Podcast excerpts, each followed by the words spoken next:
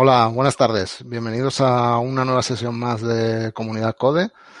Una sesión un poco diferente esta, luego comentamos los detalles, pero antes saludamos a mi compañero habitual, Raúl Ávila. Hola. Hola, Raúl, ¿qué tal? Muy bien. Y el invitado de hoy, Carlos, Carlos Ble. Bienvenido, muchas gracias por estar aquí. Muchas gracias, Carlos. Por, la, por la invitación. Muy bien. Comentamos que es un poco diferente porque Carlos nos propuso bueno, dijo, yo no voy, yo no quiero dar una típica charla masterclass con las slides y contando, soltando mi rollo. Quiero que sea algo un poco más dinámico y más abierto. Y nos pareció bien. Entonces el tema, bueno, como si habéis seguido el Twitter o la web, es el tema de la cultura de trabajo en remoto. Y entonces va a ser eso. Carlos va a explicar un poco ideas que tiene ahí de manera rápida, una introducción. Y vamos a estar conversando con las preguntas que nos habéis hecho llegar por Twitter, por correo y lo que surja un poco de manera así improvisada y a ver qué tal, qué tal sale. Que muchas gracias, por cierto, a la gente que nos ha mandado preguntas antes de, la sesión. Y a los que estéis ahora en directo, el chat, por favor, mandad cualquier cosa que, que se os pase por la cabeza. Sí, está ahí el chat de YouTube para que lo contéis, lo seguimos en directo y, y lo sacamos aquí a la palestra. Vale, Carlos, pues si quieres cuentas un poquito la, tu idea de la cultura de trabajo en remoto y vamos comentando las preguntas de la gente y lo que surja. Bueno, aquí algunas ideas apuntadas. Em, una de las cosas que te reto es que te habitúas a mover. Entonces, yo, por ejemplo, estoy con Spiderman. Estoy, estoy en casa de mi hermana y en el cuarto de mi sobrino porque cosas de la vida, ¿no? Eh, acabas acostumbrándote a tu portátil con cualquier, a cualquier sitio, con el kit de videoconferencia a mano. y yo la verdad es que prefiero trabajar en, mi oficina, en cualquiera de los sitios de trabajo que tengo especialmente acomodados para trabajar, pero bueno, hoy son unas horas que ya no son de oficina y demás, y al final te acabas acostumbrando a eso. Que incluso si tienes conexión 4G, pues casi que en cualquier sitio irás. Em, un poco en el contexto es que el teletrabajo no, no todo el mundo lo aplica igual y no hay una única forma de aplicarlo porque no es igual trabajar programando que a lo mejor haciendo asistencia de dirección en remoto, ¿sabes? Un tema de secretariado en remoto, em, asesoría fiscal, hay un montón de temas que son profesiones diferentes, la forma de trabajar es diferente y, y te pueden contar diferentes experiencias del remoto. Entonces, yo puedo hablar desde la mía, que no, que es una más, ¿vale? Hay libros al respecto de gente que programa en remoto, pues la gente de mm, Jason Friedman, creo que es el de, Basecamp, tiene un libro. Em, me han pasado, Isaura, mi amiga Isaura me pasó esta mañana otro libro que ahora os, comparto, enseño un poco. O sea que sí que hay mucha gente trabajando en temas de, de desarrollo o temas que tienen que ver con IT, que puede ser también diseño o UX, cosas así. Y, y, esa es mi perspectiva. ¿Yo por qué hago tanto remoto? Pues porque vivo en un sitio donde no hay prácticamente sector TIC, hay muy poquito. Ahora hay un poco más, pero cuando empecé yo a trabajar casi no había. Y cuando empecé más, eh, que volví de Irlanda a de nuevo a intentar buscar un hueco aquí, pues casi no había industria y tenían un puesto a los clientes fuera. Mm, en aquel momento los compañeros también fuera y bueno, era remoto sí o sí, no había muchas más opciones. ¿no? Ahora en la empresa, pues como sí que tenemos la oficina aquí, tenemos dos, dos oficinas en Tenerife, pues combinamos remoto con presencial porque intentamos aprovechar lo mejor de cada una de las opciones. Para mí lo ideal es poder ir a la oficina uno o dos días en semana mm. Mm, y el resto en remoto, o tres días en semana, depende de cada semana pero si es muy, si tienes la posibilidad de estar juntos, por lo menos un día a semana intentamos ir a comer juntos, pasar el día en la oficina juntos. Aunque quizá no es el día más productivo en cuanto a sacar tareas de programación cuando nos, vamos todos a la oficina, pero invertimos en hacer equipos y en vernos y, y eso aporta mucho. Entonces no, no, todo es estar ahí picando teclas. Ah. Em, entonces eso que decía que diferentes contextos contarán diferentes historias, ¿no? Luego también no es lo mismo si trabajas en la misma zona horaria que el resto de tu equipo, que si trabajas con otra ejemplo. Si yo, trabajar ahora con San Francisco, que son ocho horas de diferencia con esto, con, California, mm, tendría que cambiar muchas cosas, tirar más de asincronía, de hacer un uso diferente de las herramientas, porque así a lo mejor no podría hablar con, por videoconferencia, sería muy complicado, ¿no? Y no, nos pasa, de hecho teníamos un cliente en Texas que eran, creo que eran 5 o 6 horas y era complicado el tema del remoto, o sea, tienes que operar de una forma diferente. Sí, eh, incluso a nivel tecnológico, me imagino, porque comenta videoconferencias, pero a la hora de hacer pre-programming también, por ejemplo, sería una dificultad, ¿no? Tener horarios diferentes. Bueno, yo ahí, ahí, yo trabajo en remoto con gente de Estados Unidos y utilizamos Zoom para hacer pre-programming, compartimos pantalla y funciona relativamente bien. A veces hemos tenido sesiones muy largas de, de pre-programming y ha ido bien. Sea, las herramientas cada vez están más avanzadas para Sí, pero yo lo decía más por el tema horario, ¿no? Que ellos, ah, la diferencia horaria al final tienes que machear ahí el, el, tiempo para que coincida. Vale, vale, sí, hmm. eso sí, claro. Sí, es que a veces no puedes conciliar eh, familia con trabajo, con, con esos equipos que están en diferentes zonas horarias. O sea, igual un día sí puedes decir, pues hoy trabajo de 3 de la tarde a 10 de la noche, pero quizá no puedes todos los días y tienes ya que moverte de otra forma, ¿sabes? Y de usar, pues igual no puedes hacer una core review en directo y tienes que hacer un pull request, ¿no? Hmm. Nosotros, por ejemplo, como trabajamos, pues eh, estamos en la misma zona horaria o, o, a veces con una hora de diferencia con, con, el resto de España, que es la que tenemos en Canarias, y con suerte parece que igual en un par de años se, se queda todo en la misma zona horaria, cosa que, nos vendría muy, muy, muy bien a todo el mundo. Y estamos muy acostumbrados a, traducir la zona horaria. O sea, yo cuando hablo con gente que no es de Canarias siempre hablo en hora central europea ah, y, no hay ningún problema. Mira, aquí tenemos a Álvaro, que es el, Hola. es, el anfitrión. es el experto. Eh, yo soy el dueño de esta casa. El dueño. Sí, sí. Y em, qué más cositas hay? Bueno, que en, nuestro contexto lo que hacemos es trabajar en, eh, pues eso, en, la misma zona horaria, en un contexto que es bastante favorable. Y el tamaño del equipo es pequeño y luego que trabajamos con XP, trabajamos con programación en pares y con la mayor parte del tiempo. Entonces, bueno, es muy diferente a equipos que trabajan muy en asíncrono y que casi no se ven nunca la, la cara por videoconferencia y demás. Entonces, para nosotros lo que hacemos es usar muchísimo la telepresencia, o sea, un estilo de remoto que intenta simular lo más posible el trabajo en, en, la misma oficina, pero con medios virtuales. Es decir, que activamos la cámara siempre, es como una mala, no mala educación, pero queda un poco feo que hagas una videoconferencia y no actives tu cámara. Mm. Y que, mm, por, lo, por lo tanto, pues te tienes que vestir, tienes que tener entorno recogido, no, está bien si estás en la cama trabajando. Sí.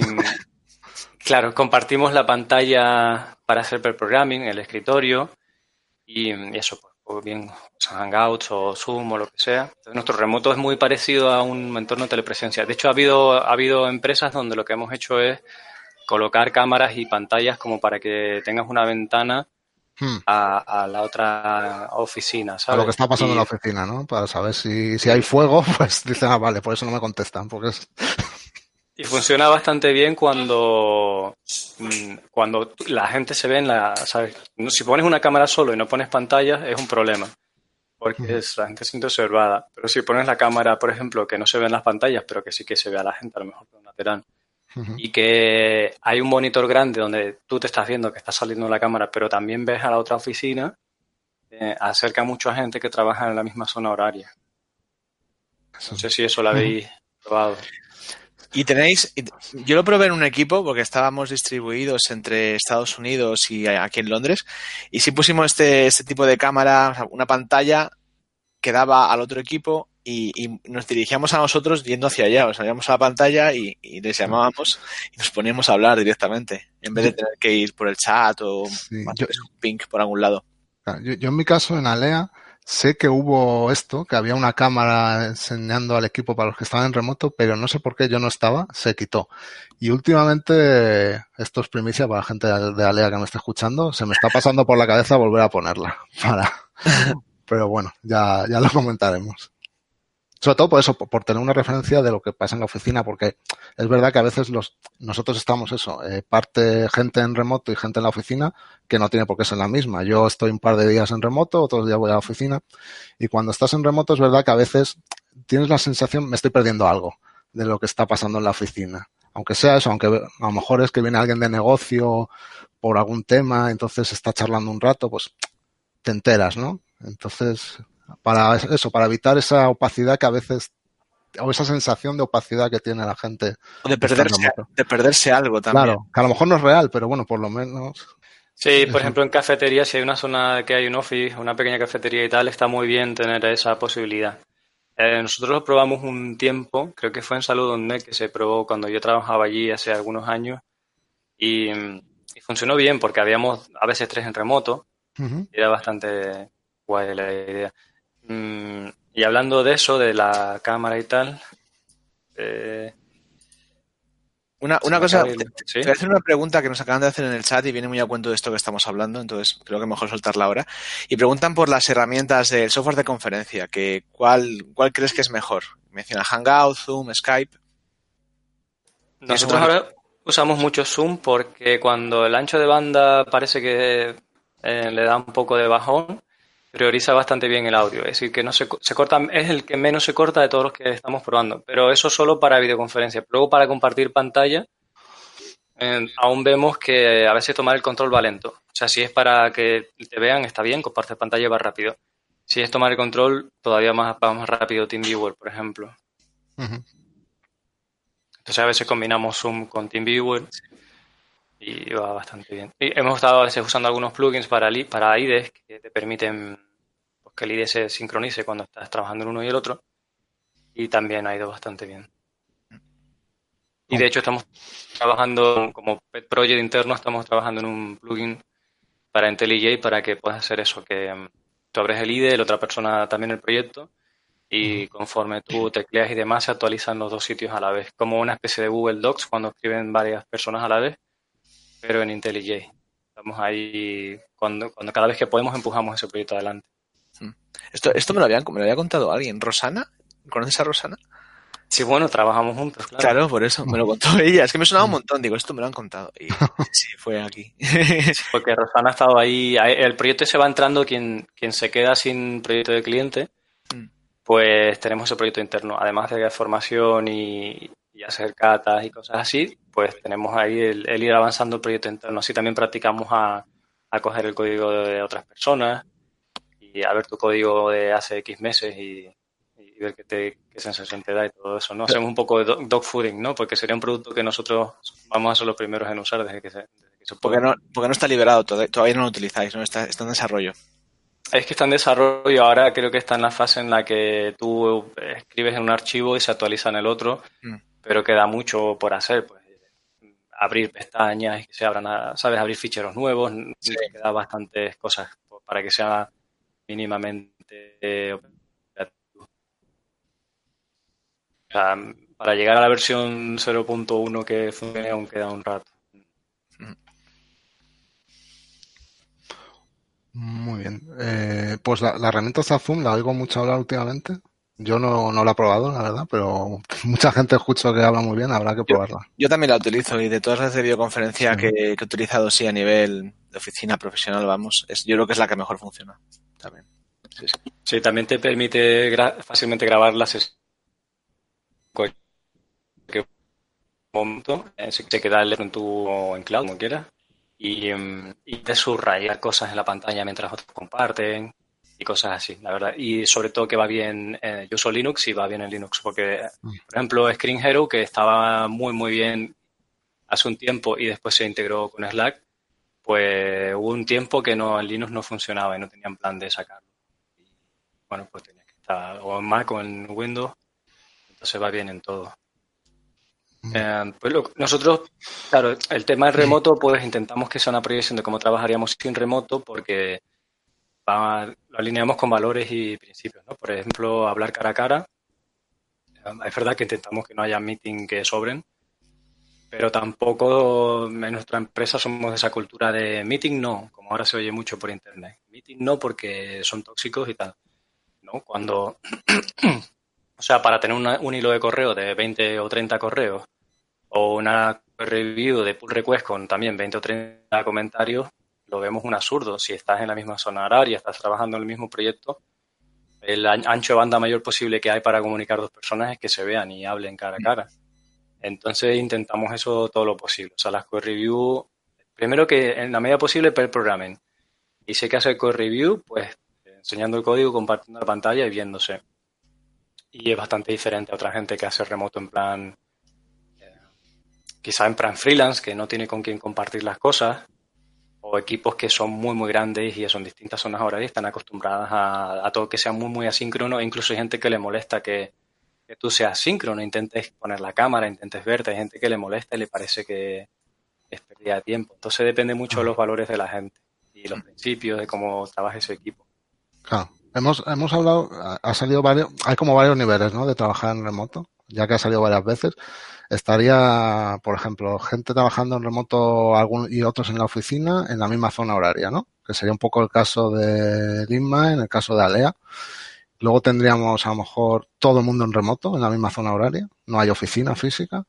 Y luego tendríamos el caso más complicado que supongo son diferentes usos horarios. La gente en remoto, en, ese es el que te condiciona más porque te, o sea no hay más narices ahí la gente está en otro uso horario está uno está en Japón el otro está en Estados Unidos entonces ahí lo que tú dices a lo mejor pues no puedes tienes que tirar más de pull request o... de hecho hay prácticas que empresas de éxito grandes multinacionales las, las adoptan para ellos y les van bien por su contexto pero que mucha gente las trae a equipos que tienen que están colocated así como que trabajan juntos en el claro. mismo sitio y tal, y es un absurdo, estás perdiendo lo bueno que tienes de trabajar juntos.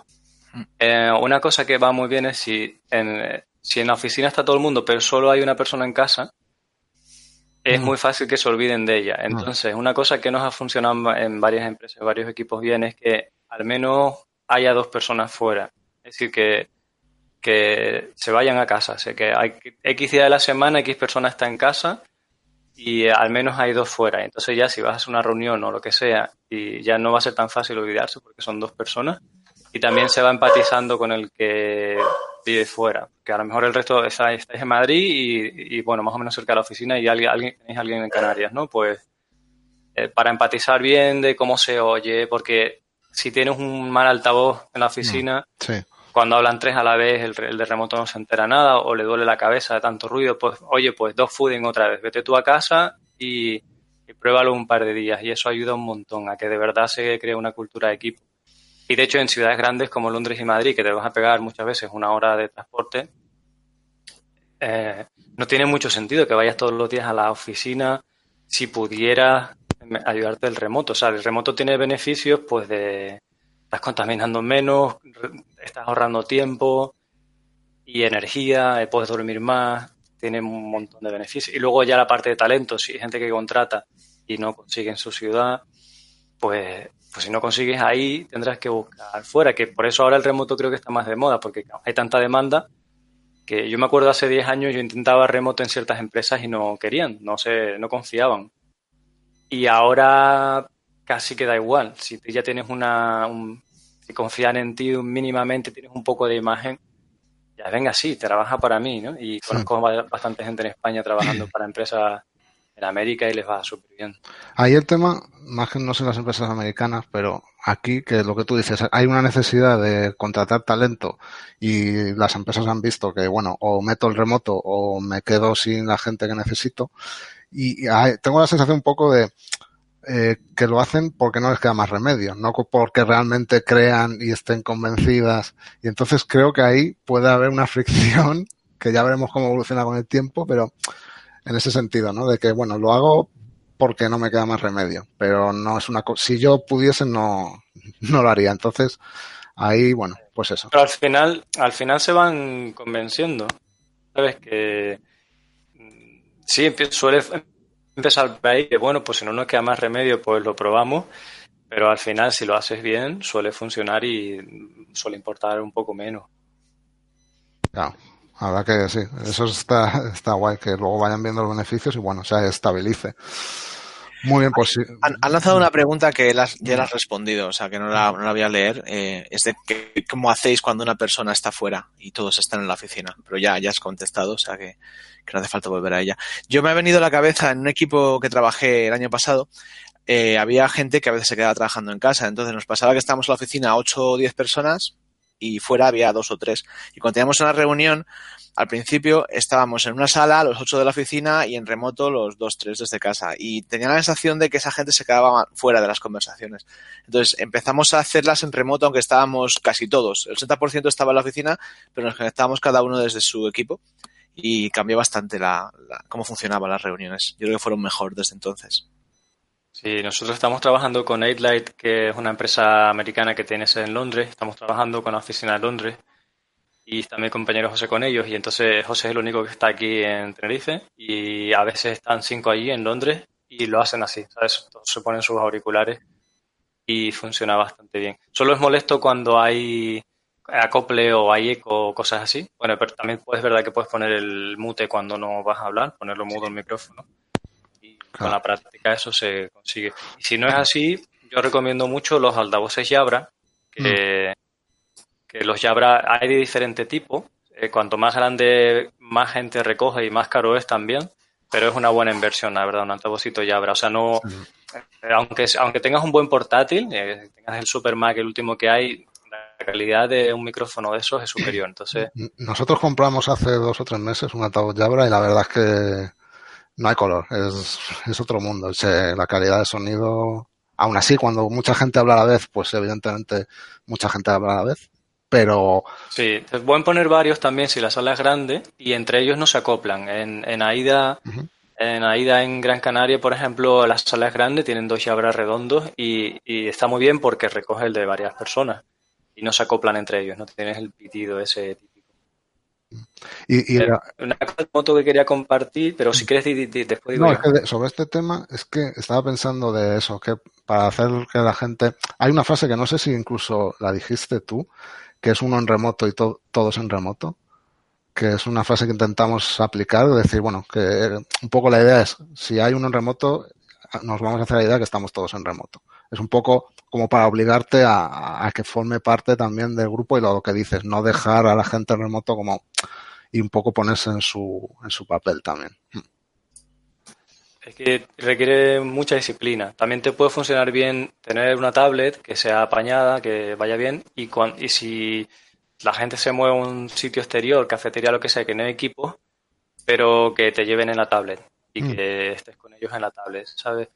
Es, hay muchas formas de enfocarlo. Puede haber una especie de delegado del, del, del, remoto, o sea, alguien que se va a encargar específicamente de no olvidarse la tablet y, y a llevarte a la reunión, y ese rol puede rotar también eh, en definitiva es echarle imaginación, ¿sabes? Y si no funciona, ir cambiando las prácticas e ir adaptándolas, porque si no funciona no creo que es porque no se pueda por tecnología, sino porque a veces hay que iterar y buscar en ese contexto qué es lo mejor.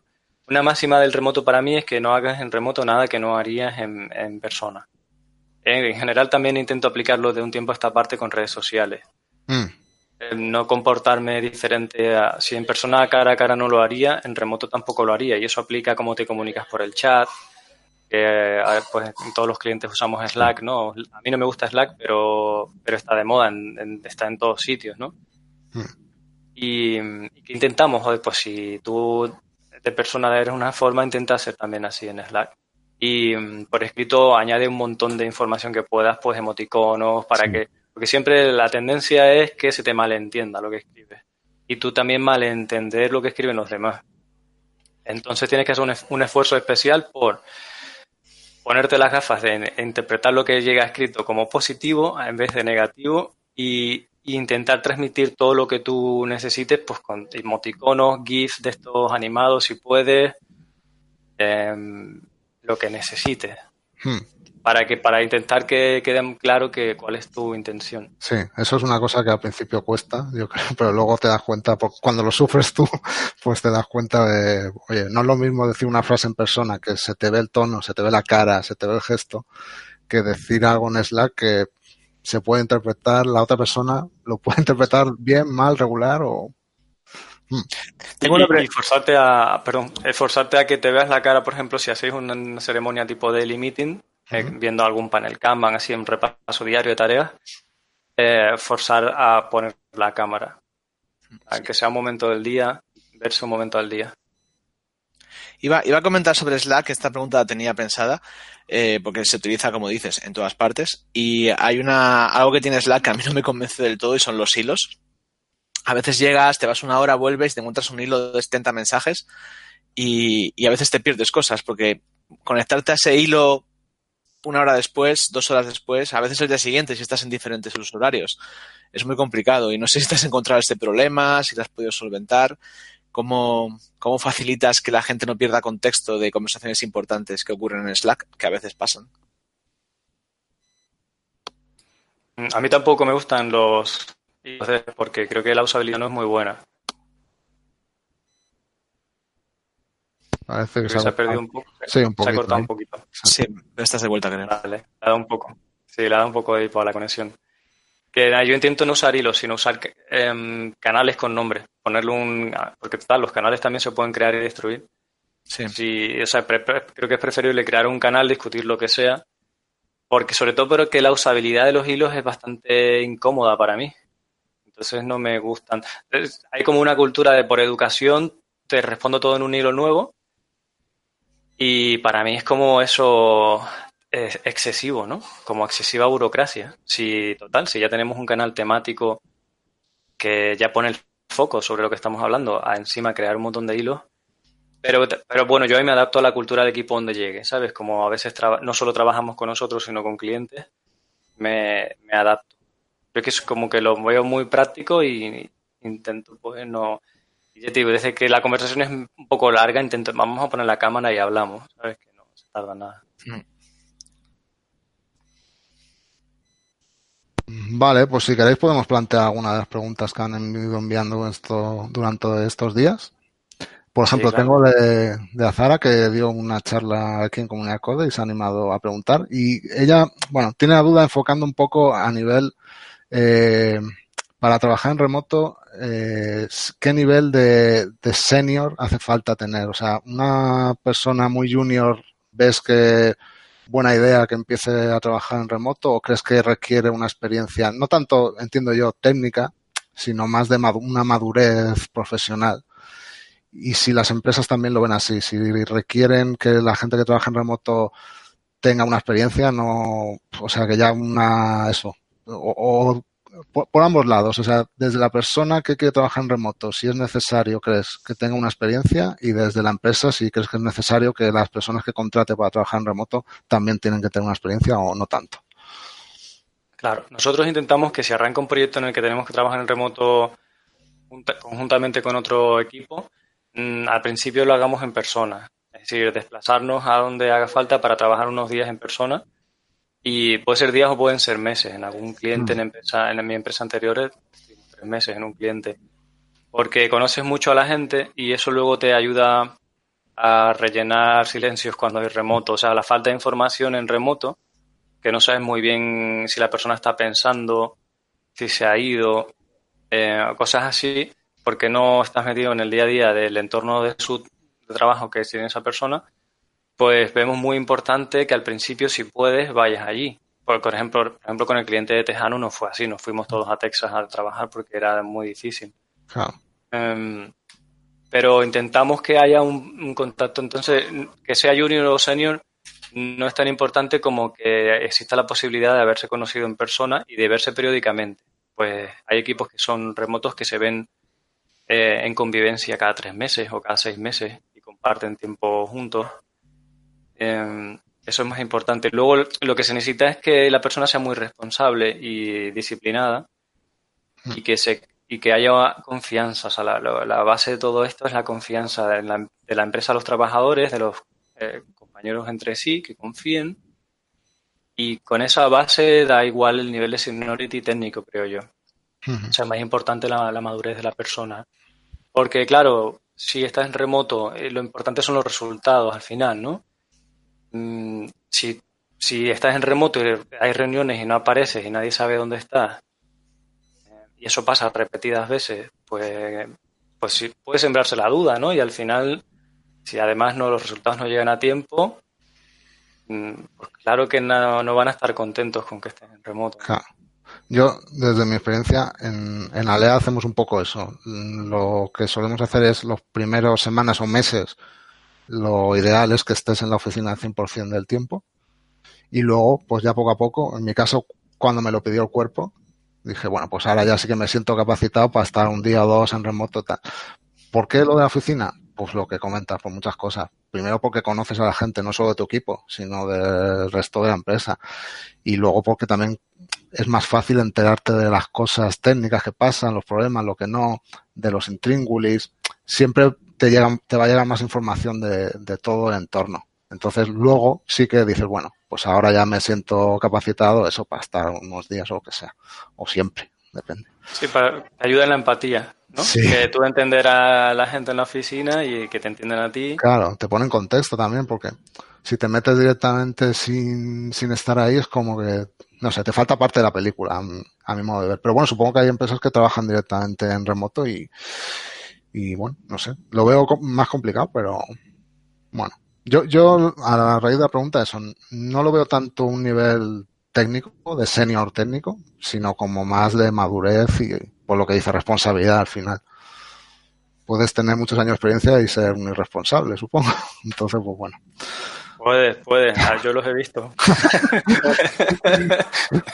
claro que sí. Vale. Puede- cualquiera de nosotros en un momento dado de su vida puede serlo, Claro. ¿sabes? Que, de hecho, hay gente que a veces dice, eh, tengo que venir a la oficina porque si no en casa no voy a currar. Claro, sí, sí. Y es- eso es ser responsable y, y realista Eso con es. cómo, cómo uno es, ¿no? Irse conociendo. Sí, Eh, yo hay veces que, que sí, que me levanto y digo, hoy me voy a la oficina porque si no, no voy a rendir bien. eso es, sí, sí, sí. O nosotros eso a veces eh, no tiene que ver con el remoto, pero bueno, decir, mira, hoy he dormido fatal, tenerlo en cuenta. si, si hoy suelto no estoy muy fino, es que he pasado mala noche, o lo que sea. Pues bueno, ya te pone también en contexto. Vale, tenemos otra preguntita aquí, ya aprovecho y voy sacando, de Jesús, que bueno, un poco un tema que ha salido un poco antes, que decía, ¿qué pasa cuando una empresa no tiene cultura de trabajo en remoto? ¿Es posible que se adapte para incluirla? Eh, entiendo que supone cambios. ¿Cómo evitar las conversaciones uno a uno con los compañeros? Entiendo que las conversaciones en la oficina que los remotos se pierden. Supongo que hay que utilizar herramientas como Slack. No siempre los cambios son bien recibidos. Pues un poco aquí un tema bastante general, ¿no? Que la, empresa no tiene cultura en remoto. ¿Cómo metes eso, que es un cambio bastante grande, a nivel de empresa? La, la cuestión es que haya voluntad. Con ganas de hacerlo se puede conseguir, todo se puede cambiar. Si el remoto no lo quiere nadie, sino que es una necesidad individual de alguien que, que quiere entrar en remoto, que antes estaba en presencial, suele ser más complicado así. Hmm. O sea que, de- claro, ahí pueden darse 20.000 contextos diferentes, pero si la empresa quiere, porque no eh, quiere tener un equipo más diverso, o, o simplemente quiere ahorrar costes Claro. o emisiones, o un montón de motivos más, pues sí que sí que claro que se puede transformar. No va a ser de un día para otro, Claro. Ah, Israel pregunta algo parecido, creo, que comenta que su empresa están implementando el trabajo en remoto, sobre todo para la gente de desarrollo y tal, pero que tiene la sensación de que falta confianza por parte de la empresa. Y entonces dice, no sé si, que no se sienten cómodos porque no saben realmente qué trabajo están haciendo. No todos piensan así, pero existe esta problemática, lo que dificulta mucho que nos permitan hacerlo de manera más habitual y tal. ¿Hay opciones que podríamos tener para convencerlos? ¿Hay métricas en las que nos podamos apoyar? Mm, Aunque todo lo que sea control no nos gusta, pero sí hay alguna herramienta un poco para controlar de alguna manera. Yo entiendo, por ejemplo, lo, para no liarnos, que lo que comentaste antes de la cámara no es para controlar, es lo que hace la gente, es más para comunicar y que haya ahí una relación de, de que, vale, sé que están ahí, que no pasa nada. Bueno, me siento más incluido en el equipo, no es un rollo controlar. Pero bueno, está, un poco también va con el rollo de la cultura de las empresas, el problema de la fricción que comentábamos, ¿no?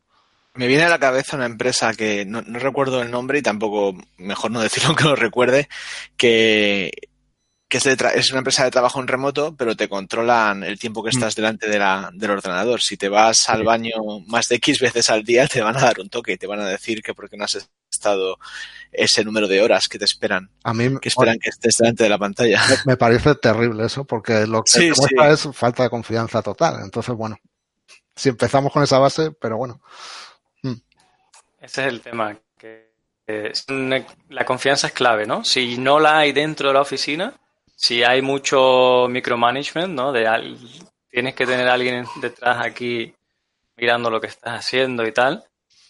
Y hay esa cultura de que el que se va al último a casa es el héroe, ¿no? Y si se puede ir ya de noche y, estar en la oficina con cara de sufrimiento todo el día, ese es el, que más mira por la empresa y tal. En esa cultura hay bastantes cosas en contra del remoto. Hmm. Entonces, quizá hay que trabajar otras cosas antes. Claro. Yo a Israel lo que le diría también es que yo creo que si los resultados salen, al final por su propio peso, eh, la gente que es más reticente verá que, oye, si el resultado me sale, la gente no funciona, pues genial. Para mí, al final, no hay que demonizar tampoco a la gente de negocio. La gente de negocio lo que quiere es que, que funciona y que se genere dinero. No, no lo hacen por fastidiar porque sean los malos de la película y quieran fastidiar. Claro. Se puede también pedir un voto de confianza un tiempo y verlo progresivo. En algunas empresas donde la dirección estaba en contra, eh, nosotros animamos a que sí y lo que pedíamos era pues un día en semana. Eh, y creo que en algún sitio empezamos con un día al mes. Y, bueno, eso va como que la gente ve que no es tan traumático, ¿no? Y es un periodo de prueba, vamos a ver si funciona. Y que eso al final, si tú demuestras que, sí, que se ha hecho la entrega, que la calidad del trabajo es buena, o que estás accesible en cualquier momento también. Hay una pregunta en el chat que acaban de, mandar relacionada con lo que estamos hablando ahora. Eh, dice, ¿os han planteado cómo se va a resolver el nuevo decreto ley que obliga al registro diario de la jornada laboral de los trabajadores? Eso es buena. Nosotros ya lo estamos haciendo. Tenemos una aplicación online que, nos resuelve parte del tema laboral, de la asesoría laboral, y, ahí ya entramos y, fichamos online. A ver, normalmente esa ley está más pensada para empresas que tienen al personal en un sitio y ahí no para el sector TIC. Lo que pasa con las leyes es que como se hacen generales, pues tienes que pasar ahí todo el mundo, ¿no? Pero no te va a venir una inspección a casa. A mí, mira que llevo trabajando primero como autónomo con empresas, no sé qué, más de una década y nunca me ha venido una inspección laboral a casa. Te puede ir a la, oficina. Entonces, bueno, tienes que rellenar porque eh, ahora mismo la ley ha cambiado, justo está así, pero no tiene mayor consecuencia. O sea, con, cualquier sistema online que tú puedas demostrar si te auditan, si te piden una auditoría, que estás trabajando, ya está. Pero que si, si va el inspector a la oficina, no va a decir, a ver, enséñame también a la gente que está en remoto. Primero porque ni se va a plantear que está en remoto, ni, el inspector sabe lo que hacen allí, ¿sabes? Que ni le importa tampoco. Entonces no, creo que sea un problema. Muy bien. Y que, es, un, absurdo que tengamos esa ley para todo el mundo, pero bueno, son las, complicaciones de gestionar un país.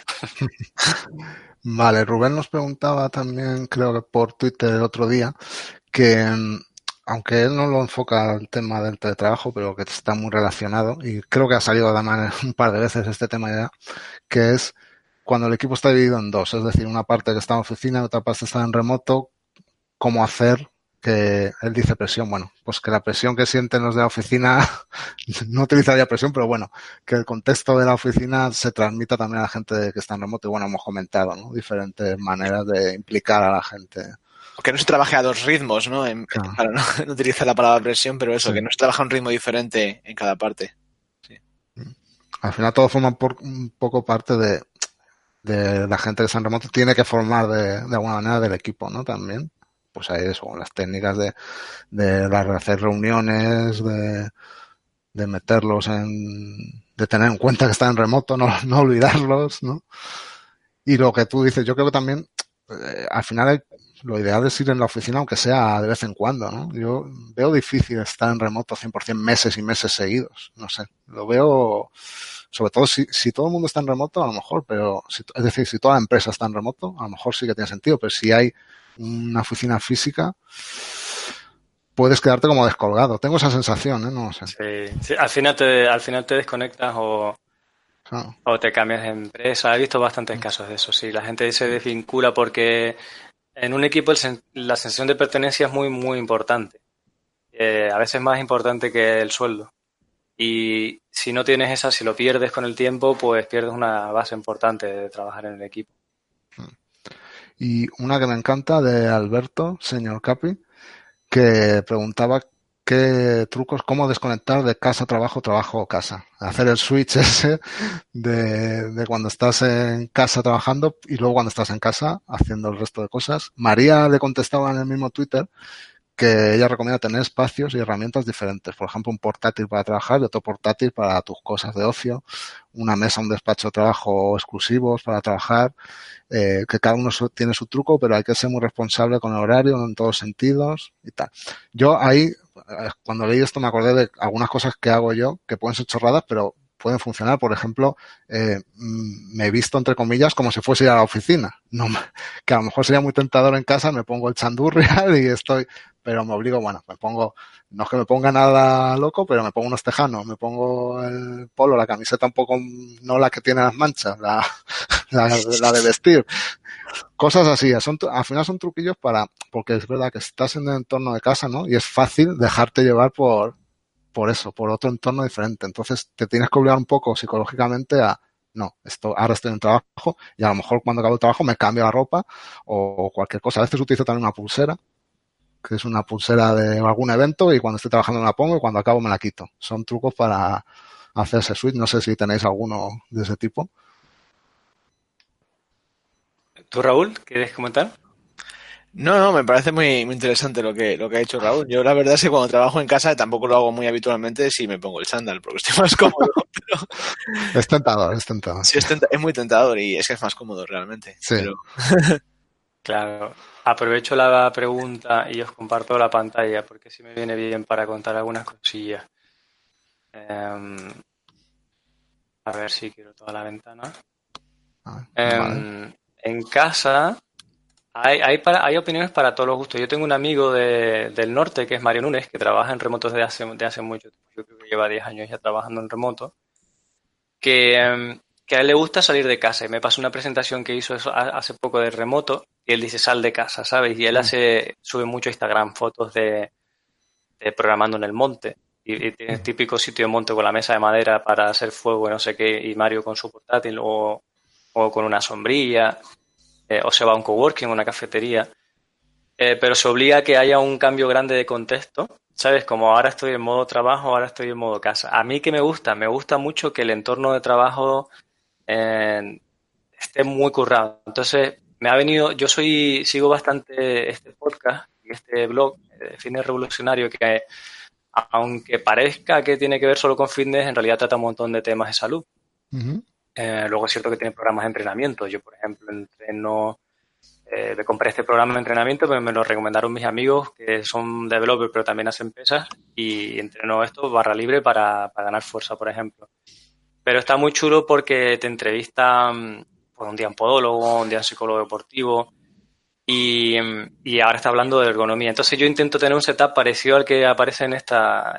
bueno, de hecho en casa tengo esto, una mesa de Ikea que se regula en altura hmm. y entonces trato de trabajar de pie una hora aproximadamente. Cuando encuentro que me molesta un poco estar de pie, que me canso, me siento y intento no tener una silla muy cómoda, sino un taburete o una silla normalita de, estas del Carrefour, porque quiero obligarme a no estar sentado mucho tiempo. Entonces igual estoy sentado media hora y tal. Y luego tengo, en mi caso, tengo, en vez de barras dominadas, tengo otras estructuras para colgarme y, intento colgarme varias veces al día cuando me levanto y, tener cosas como la que para hacer eh, algunos ejercicios, estiramientos, que haya luz natural. Entonces yo sí que intento, para mí es muy importante que haya un espacio de trabajo que sea la oficina, aunque esté dentro de la casa, aunque pero que sea una, habitación reservada. Y hablando de eso, también os recomiendo mucho el blog de Juan Geojeda, que tiene una guía, además que es gratuita, sobre, sobre sedentarismo. Y Juan G lo sabe muy bien porque él ha trabajado en el sector TIC eh, un montón de años. Él escribió, por ejemplo, buena parte, no sé si buena parte de todo el instalador de Ubuntu, su último trabajo era DevOps en CartoDB. Es una persona que conoce muy bien, muy bien el, sector, pero además resulta que, sabe un montón de, salud y de movilidad. Y está súper interesante las cosas que él comenta. Yo, de hecho, desde que mm, estoy leyendo todo esto e informándome de todo esto, me he comprado, a ver, estamos mostrando la pantalla, pero ya no debería, ¿no? Espera, es que a lo mejor como te estaba presentando voy a... Pero ahora me veis a mí, ¿no? Sí, ahora ya está. Vale, sabía, os ocultaba eso.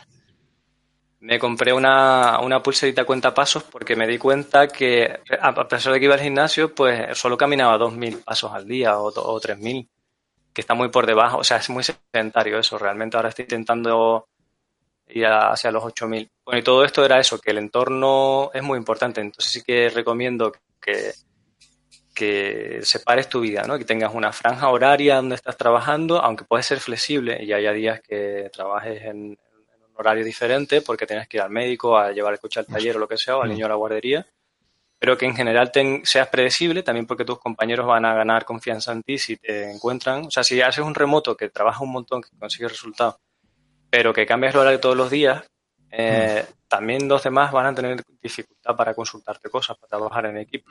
Y acabas perdiendo un poco de credibilidad o de confianza, por lo menos en cuanto a disponibilidad. De este tío saca las cosas, pero no puedo hablar con esta persona, ¿no está?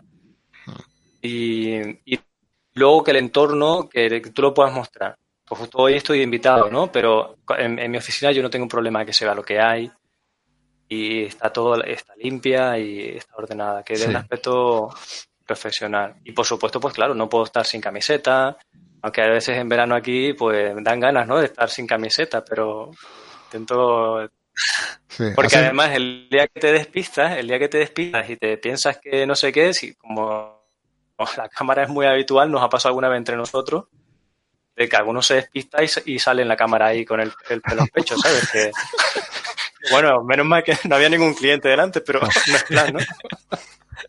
al final también es un poco no hagas nada que no harías en la oficina, ¿no? Básicamente. Si te compras un aire acondicionado si quieres.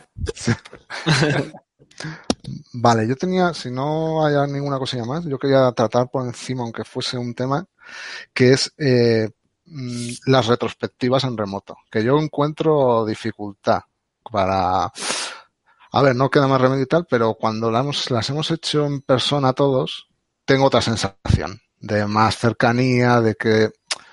Y cuando las hemos hecho en remoto, que son la mayoría de veces, siempre me quedo con el sabor de, ay, me gustaría que hubiese habido más contacto, más, porque las retrospectivas también es una manera de hacer equipo, ¿no? De, de parar un momento y estar juntos y no sé, ¿cómo lo ves? El tema Es de... que creo que esas cosas en remoto se pierden. Por ejemplo, si tienes que hacer un rol de, de agente del cambio, de motivar a tu equipo o cosa o facilitador para quitarles impedimentos y tal, creo que en remoto no se puede, ¿no? o no llegas con la misma fuerza, ¿sabes?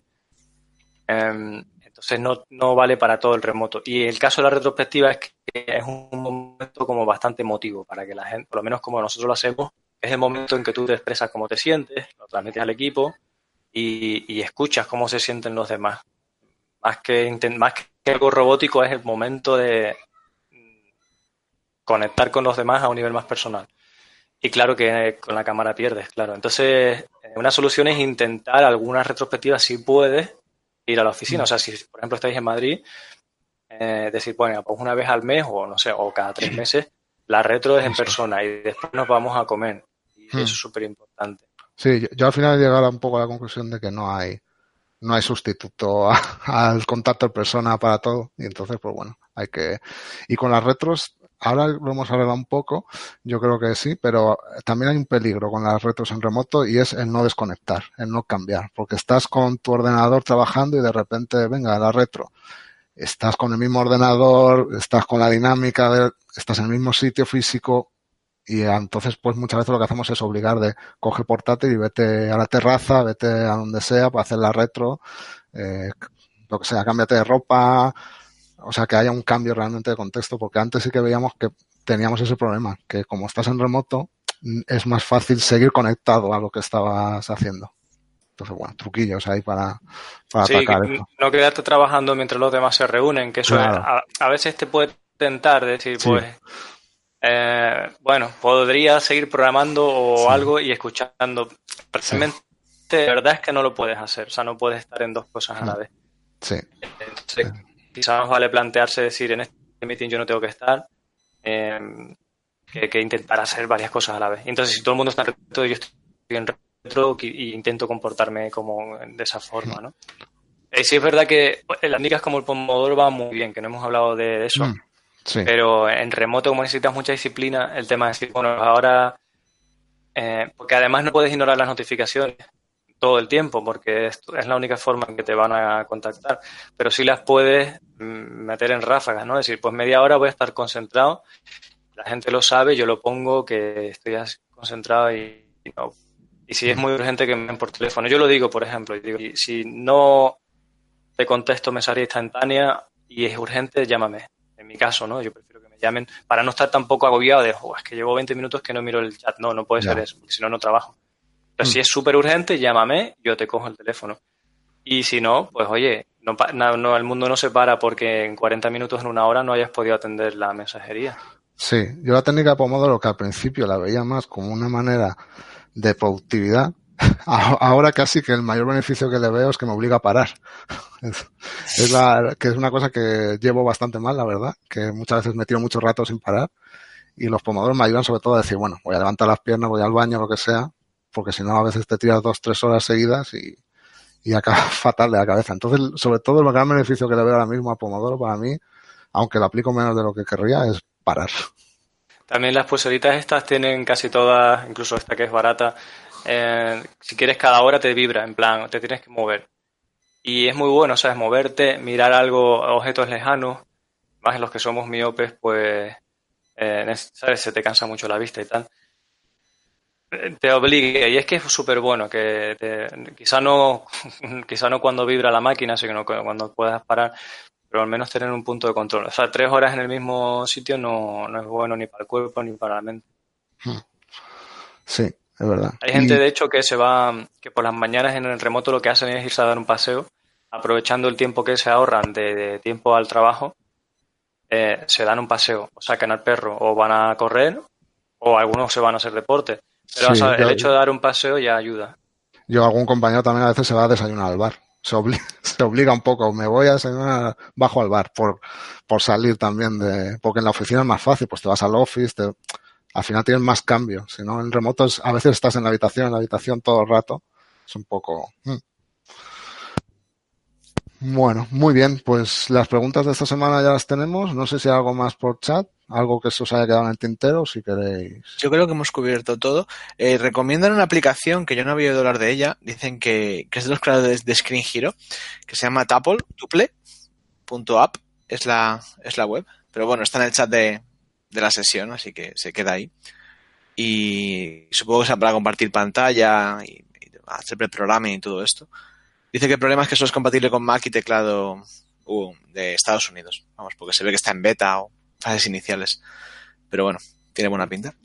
Y Bueno, programar con el teclado de Estados Unidos es muy cómodo. Yo me acostumbré em, cuando estuve en extranjero y ahora lo uso.